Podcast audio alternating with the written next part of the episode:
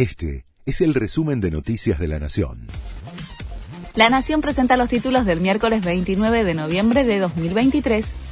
Javier Milei ya regresó al país tras su gira por Estados Unidos. Fue un viaje muy positivo. La reunión de ayer fue extraordinaria, dijo el presidente electo, quien asume en la Casa Rosada el 10 de diciembre. Habló de una respuesta favorable de Estados Unidos a su visita, dijo que planteó su postura internacional y llamó a Luis Caputo como el ministro de Economía. Cristina Kirchner se despidió del bloque de senadores de Unión por la Patria y pidió respetar la institucionalidad de la línea sucesoria.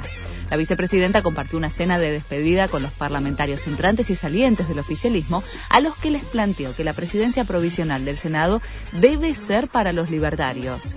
Siempre he hecho del respeto la voluntad popular a las instituciones, una práctica política que no pienso abandonar, escribió esta mañana en su cuenta de ex.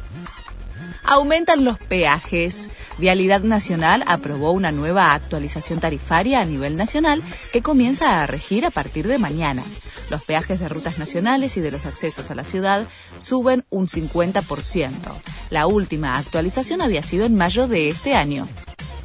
Negocian una nueva extensión de la tregua en Gaza.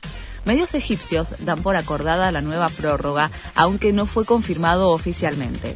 Israel recibió una nueva lista con los nombres de 10 rehenes cuyo intercambio por prisioneros palestinos está previsto para hoy, sexto y último día del acuerdo entre Israel y el grupo terrorista Hamas. Escala la tensión en Boca de cara a las elecciones. Riquelme, vicepresidente del club, respondió a las acusaciones de Macri tras la suspensión de las elecciones.